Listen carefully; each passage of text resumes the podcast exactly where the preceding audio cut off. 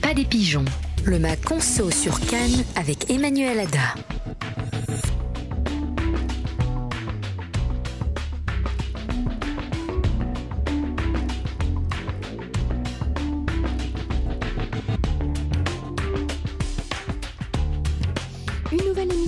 On n'est pas des pigeons pour vous apprendre à consommer en Israël.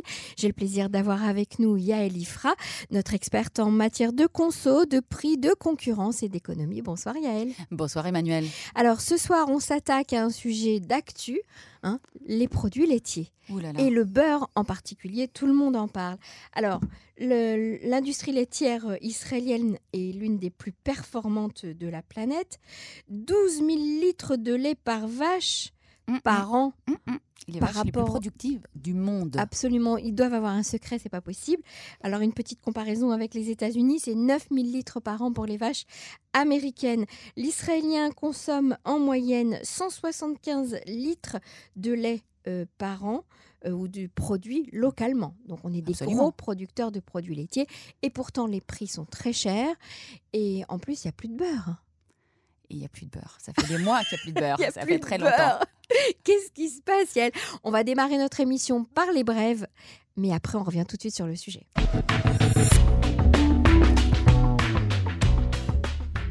Alors, mes brèves. Euh, la première, c'est que Israël a grimpé euh, de façon assez euh, inopinée de la 49e à la 35e place dans le classement Doing Business, assez connu de la Banque mondiale, qui est un classement qui, qui va classer les pays selon la facilité à y créer une entreprise et à la gérer.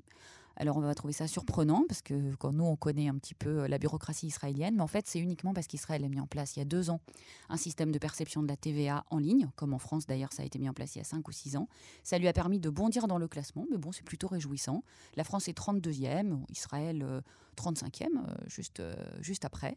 Euh, on espère encore des progrès, évidemment pas au prix de la, de la qualité du travail et pas au prix des droits des travailleurs. Parce que ce classement est un petit peu, par exemple, des pays comme Singapour sont classés très très haut, avec des indices qui sont pas forcément toujours très très nets.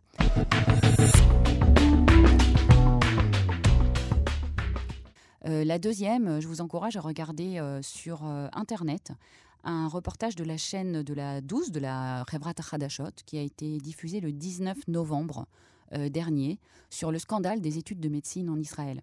Un sujet que je connais très bien, euh, puisque j'ai travaillé à la commission euh, de la santé, du travail et des affaires sociales à la Knesset, avec, sous la direction évidemment d'Eli Elalouf. Il faut savoir qu'en Israël, il n'y a pas assez de postes d'études de médecine.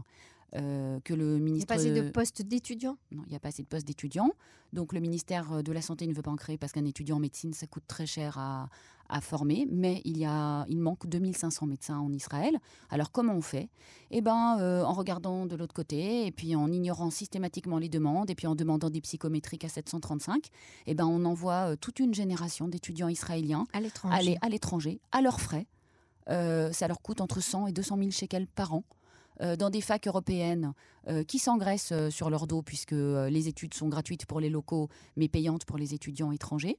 Ils vont faire leurs études dans des pays où la qualité des études de médecine n'est pas toujours au top.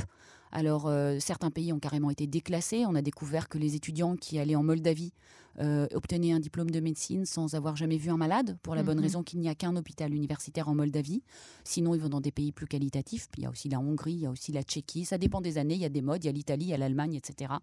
Et on se rend compte que Israël, de façon absolument scandaleuse, enfin selon moi, se défausse euh, sur les pays étrangers de sa responsabilité nationale de former des médecins euh, pour un pays qui en a besoin de façon très cruelle. Il faut savoir qu'en plus, après ces médecins-là, eh bien, ils reviennent pas toujours. Parce qu'une fois qu'ils ont leur diplôme à l'étranger, faut pas s'imaginer que tout de suite on leur donne le diplôme en Israël. On leur demande de repasser des examens, de repayer, de refaire un stage, alors qu'ils ont déjà passé l'internat, qu'ils ont déjà étudié 6, 7 ans. Je ne sais pas si vous vous rendez compte, c'est des jeunes gens qui finissent l'armée.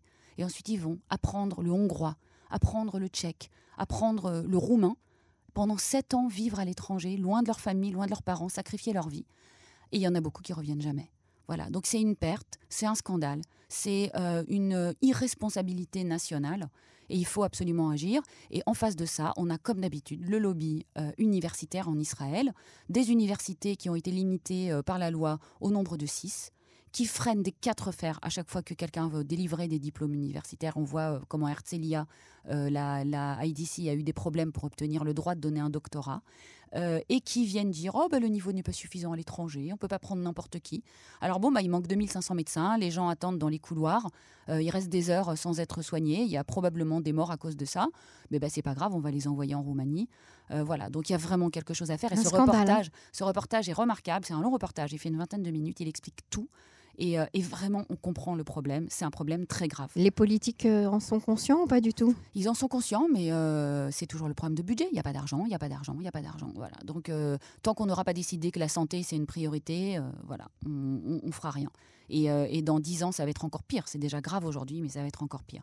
Donc, je vous conseille de regarder ce reportage et, c'est vraiment un, un problème brûlant.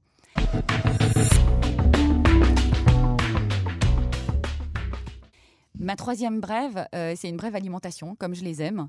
Alors, euh, c'est Unilever qui baisse les quantités euh, de produits dans les emballages. dans les flacons. Voilà, sans On s'en est rendu les prix. compte. Hein. Voilà, alors les cornflakes passent de 500 à 448 grammes au même prix, augmentation 12%. les niches noches de 300 à 260 grammes, augmentation 15%. La lessive aussi. Bien sûr. Les clics, moi j'ai parlé des prix de l'alimentation. Les clics de 75 à 65 grammes, plus 15%. Vous payez plus cher, vous vous en rendez moins compte. Et puis eux, euh, c'est en France, il y a eu aussi hein, ce, phénomène-là il y a quelques années sur les yaourts qui passaient de 125 à 115 grammes, etc. Mais alors en Israël, déjà que les prix de l'alimentation sont très élevés, que les multinationales se permettent de prendre des mesures comme ça en nous racontant des histoires de prix de revient, euh, c'est vraiment quelque chose. Donc soyez vigilants. Bon, si c'est pour les clics, c'est pas grave, c'est pas très bon pour la santé, mhm. vous en mangerez une petite poignée de moins. Mais quand il s'agit de produits de première nécessité pour les familles, voilà, écoutez, il faut Alors comment faire? on, se mobiliser. On, vérifie euh, le, poids du produit, qu'est-ce qu'on fait? Ben, On peut rien faire puisqu'ils ont, il n'y a rien d'autre. Ils, ils, vont remplacer les, produits euh, dans les. Euh, alors acheter des marques distributeurs, comparer les prix, comparer les prix, utiliser l'application Prices une fois de plus et regarder là où il y a des promos. Voilà, moi j'achète quand il y a des promos, bah, on fait des stocks. Voilà, il faut un placard à stock. Hein. Il n'y a pas, il a pas moyen. C'est devenu obligatoire en Israël, dans le Marsan.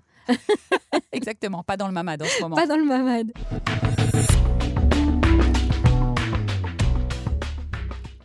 Yael, les produits laitiers, est-ce qu'on va finir par avoir du beurre en Israël ou pas? Ben non. Pour l'instant, on ne voit pas le bout de la crise. Euh, c'est une crise très grave en fait de tout le secteur laitier et qui est aussi aggravée par la paralysie qu'on a euh, qu'on n'a pas de gouvernement en ce Au moment. niveau politique, oui. Oui, puisque Moshe Carlon avait annoncé euh, il y a un an avant les élections qu'il allait faire une réforme du marché du lait. Bon, tout le monde nous l'annonce, donc il ne se passe absolument rien.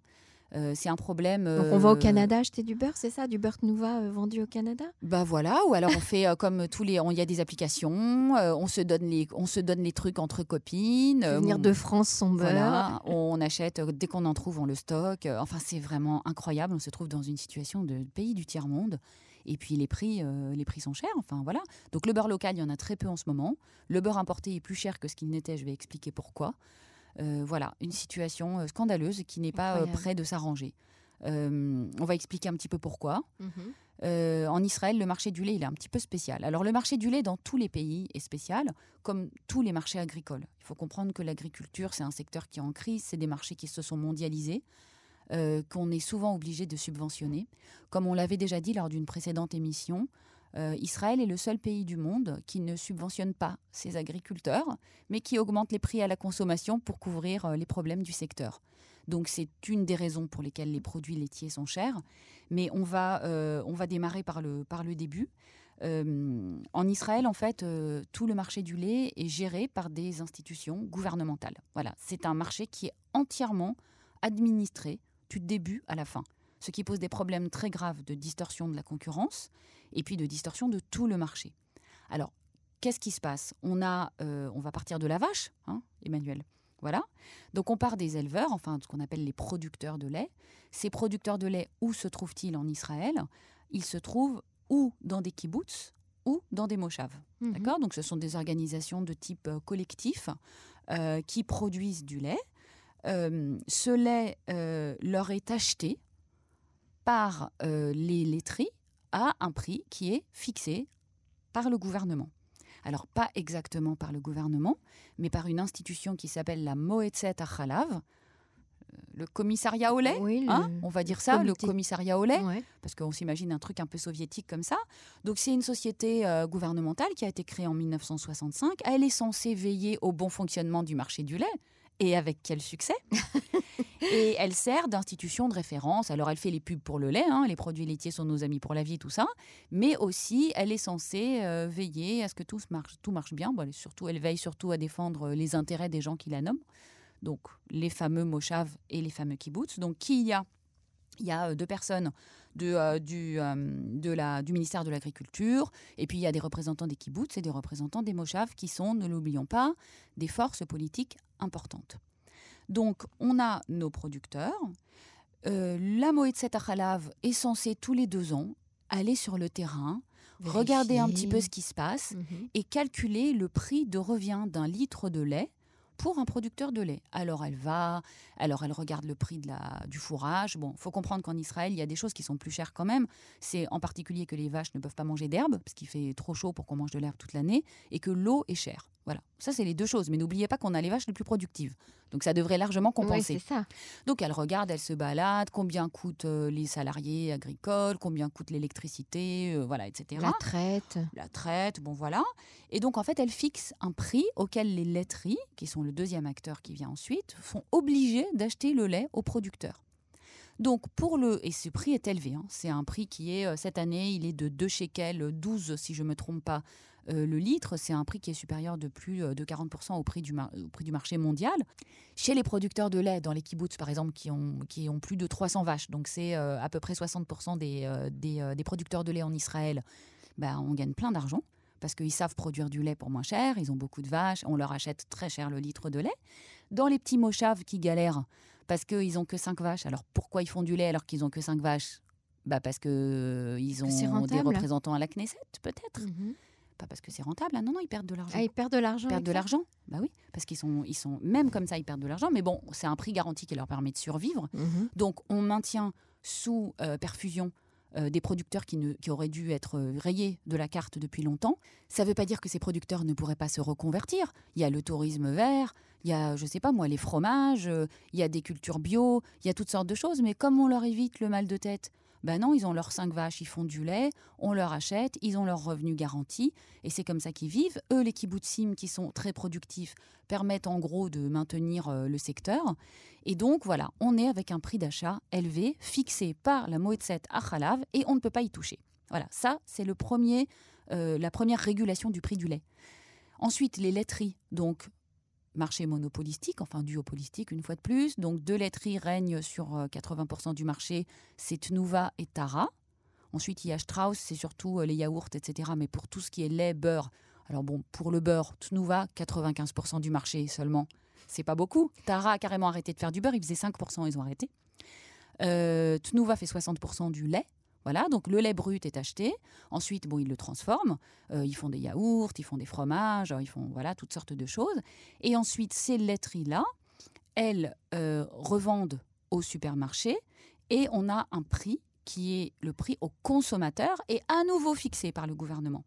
Cette fois-ci, c'est une commission qui est la commission euh, de, du Memshelti de supervision nationale des prix, la même commission qui fixe le prix du pain, de la farine, du sucre, Des produits de base. voilà, du sel, Mhm. pour une raison qui est inconnue, voilà.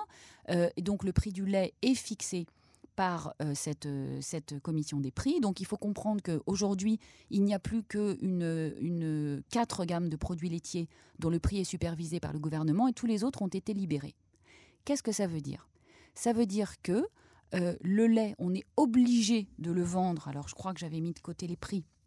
Le lait en sachet, on est obligé de le vendre 5 shekels 17 maximum. Le lait en carton, 5,94. Les yaourts échelle et guil, là, les espèces de yaourts euh, un peu, euh, un peu, euh, qui ressemblent un peu à du euh, 1,60 et 1,44. C'est vraiment l'aliment de base. La chaménette, 2,28. Euh, le beurre, 3 shekels 94 les 100 grammes. Euh, les fromages durs, Emek et Gilboa. Et le fromage blanc de base, mais pas le cottage. Et c'est- on va raconter pourquoi après. Eh oui, voilà. il y a l'histoire du cottage. Voilà. Et donc, ces prix-là sont fixés par le gouvernement. Alors, effectivement, comme les laiteries, comme le prix d'achat euh, des laiteries est très élevé, alors elles gagnent bien leur vie, les laiteries, hein, elles n'ont pas à se plaindre, mais elles veulent en gagner encore plus. Donc, quand euh, dernièrement, il y a deux ans, le euh, gouvernement a permis d'augmenter le prix auquel les laiteries achètent le lait aux producteurs de lait. Les laiteries Tnuva et Tara ont dit Ah, bah, nous aussi, dans ce cas-là, on veut que vous augmentiez le prix à la consommation pour qu'on ne perde pas sur notre marge. Voilà, parce que c'est pas Rami Lévy qui va perdre sur sa marge, euh, ni Choufersal. Ils sont eux aussi des acteurs très importants sur le marché. Mhm. Et le gouvernement a dit ah ben non pas question, vous avez qu'à prendre sur votre marge. Alors ils ont dit bah si c'est comme ça, nous on va pas on va plus fabriquer de lait et de beurre, on va en fabriquer le minimum. Donc pour le lait, je crois qu'ils ont des quotas quand même de fabrication également, mais pour le beurre c'est beaucoup moins net.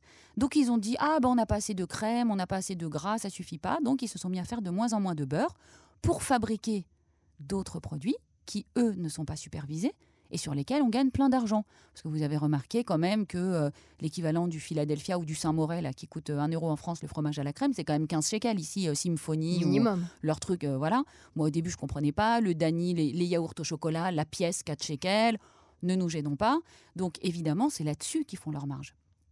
Ils font des marges très importantes. Je rappelle que Tnuva appartient à un groupe chinois, Alors voilà, Tnuva a été racheté par, euh, par les Chinois, bien sûr, euh, en tout cas en, en- en majorité. en majorité. Vous savez pourquoi? Moi, j'ai lu que euh, en échange du rachat, qui n'intéresse pas forcément cette société chinoise, les Israéliens avaient promis de donner aux Chinois le secret de la productivité des vaches. Ah, voilà. Voilà, Donc, transfert, a- de, transfert de technologie. C'est ça, donc il y a vraiment un secret. Voilà, il y a vraiment un secret. Alors, donc en fait, on a un marché qui est étouffé par les deux côtés. Donc, d'un côté, on garantit aux producteurs de lait euh, un prix de vente Un prix de vente euh, fixe. et qui est élevé. De l'autre côté, on oblige à vendre sur certains produits à un prix supervisé. Donc, les autres produits, on s'éclate sur le reste parce que pourquoi on se gênerait Mhm. Et euh, cette régulation, et, et, troisième élément, l'importation de lait et de produits laitiers est interdite en Israël. Ça serait trop marrant sinon, parce qu'on ferait venir des produits euh, moins chers de l'étranger. Mhm. C'est interdit pour maintenir le marché local. Donc nous, le consommateur, on est coincé. On est obligé de payer très cher des produits sans aucune concurrence. On est obligé, nous, avec notre argent, de garantir les revenus de Moshav qui ont une productivité tellement basse qu'ils ne devraient plus être sur le marché depuis 20 ans. On est obligé de financer les marges des laiteries.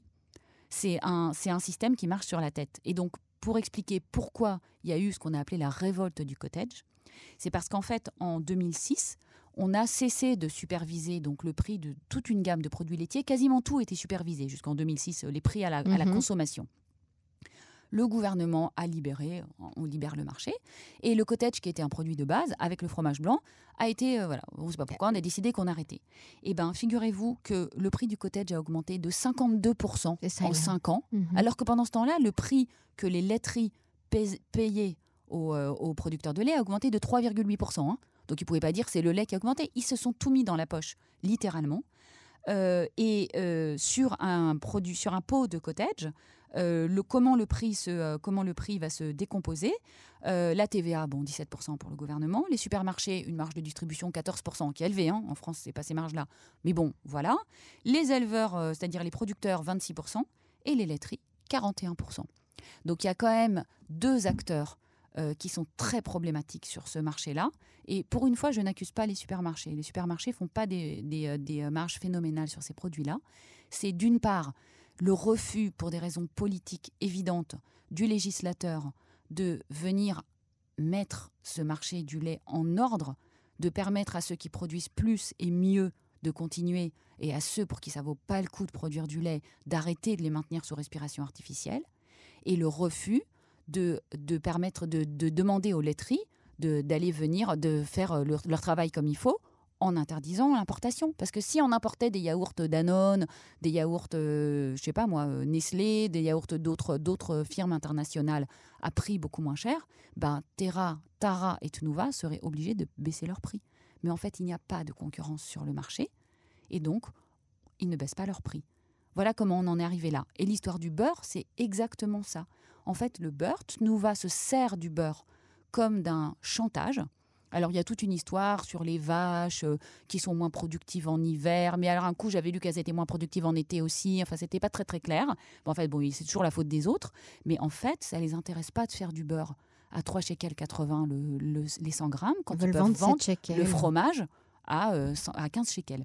Donc, dernière chose, le ministère de l'économie sous, sous, le, sous Eli Cohen, ministre de l'économie du, du, parti de Carlon, a essayé de faire quelque chose. Qu'est-ce qu'a fait le ministère de l'économie? Avec l'accord du ministère de l'Agriculture, ils ont fixé des quotas de beurre qui pouvaient être importés en Israël euh, de certains pays avec lesquels on a des accords euh, bilatéraux. Donc c'est pour ça qu'on voit du beurre de Finlande, du beurre français ou du beurre euh, de Belgique. Non, mais cela ne faisait pas partie de, des, des, produits qui sont, qui sont dispensés de droits de douane. Parce que les produits laitiers, certains produits laitiers sont permis à l'importation dans certaines quantités, mais avec des droits de douane d'entre 150 et 200% Tout de suite, ça mhm. calme. Hein. Donc là, ce qu'ils ont fait, c'est qu'ils ont permis d'importer entre 5 000 et 10 000 tonnes de beurre par an en Israël aux importateurs, genre Willy Food, etc., les gros importateurs, à condition qu'ils le vendent au même prix que le beurre surveillé.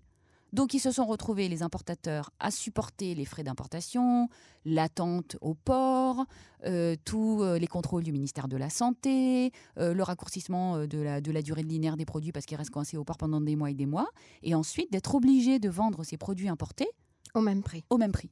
Donc ça valait pas le coup. Et donc au bout d'un mois, alors ils l'ont fait, ils ont joué le jeu pendant à peu près un an et ont trouvé effectivement du beurre belge à 7,95 euh, mhm. les 200 grammes ou 8,95, euh, c'est-à-dire le prix euh, subventionné. D'ailleurs, on se demandait si c'était du beurre ou de la margarine. Non, non, c'était du beurre, il était de mhm. bonne qualité. Et d'ailleurs, voilà, moi j'étais très contente d'en trouver. Mais au bout d'un moment, ils ont dit, mais attendez, c'est même pas qu'on gagne pas d'argent, on en perd. Donc, si vous nous permettez pas de vendre au prix normal, on ne peut pas importer. Donc, ils ont arrêté de le faire. Et donc, une fois de plus, la seule solution, et on l'a dit pour les fruits et les légumes, le gouvernement israélien doit cesser de faire payer aux consommateurs et à sa population le prix de sa politique agricole. C'est parfaitement louable de vouloir conserver un secteur agricole. Et c'est important pour un pays en termes d'indépendance. On ne sait jamais en cas de guerre, on ne veut pas être dans un pays qui ne produit pas sa nourriture. C'est très important. C'est aussi important pour le paysage. Il y a l'apport euh, des agriculteurs et des producteurs de lait, les vaches qu'on voit dans les champs. Euh, c'est vrai que c'est un apport euh, pour, un, pour un pays, ça fait partie de sa culture. Mais bon sang, il faut subventionner les producteurs de lait comme on le fait en Europe, comme on le fait aux États-Unis, comme on le fait dans tous les pays du monde, afin de permettre qu'ils puissent vivre correctement et ici en l'occurrence ils vivent correctement, mais qu'ils puissent vendre leur lait moins cher, qu'ils reçoivent eux un revenu et que nous, on arrête de payer le lait au prix de, subventionner tout le secteur de notre poche. Voilà, c'est vraiment un problème qui... Alors bon, cette réforme du marché du lait, on espère qu'elle va avoir lieu. Alors c'est une réforme ou est-ce qu'il y aura d'abord une révolution comme celle du cottage? Est-ce qu'il y aura une révolte? Il faudrait qu'il y ait une révolte. Mais pour qu'il y ait une révolte. On rappelle comment ça s'est passé pour le cottage? On a quelques minutes encore. Bien sûr. Euh, ce qui s'est passé pour le cottage, comme pour le milky en fait, hein, mhm. c'est qu'on a découvert que des, que des produits israéliens étaient vendus moins cher à l'étranger. Comme pour le beurre aujourd'hui.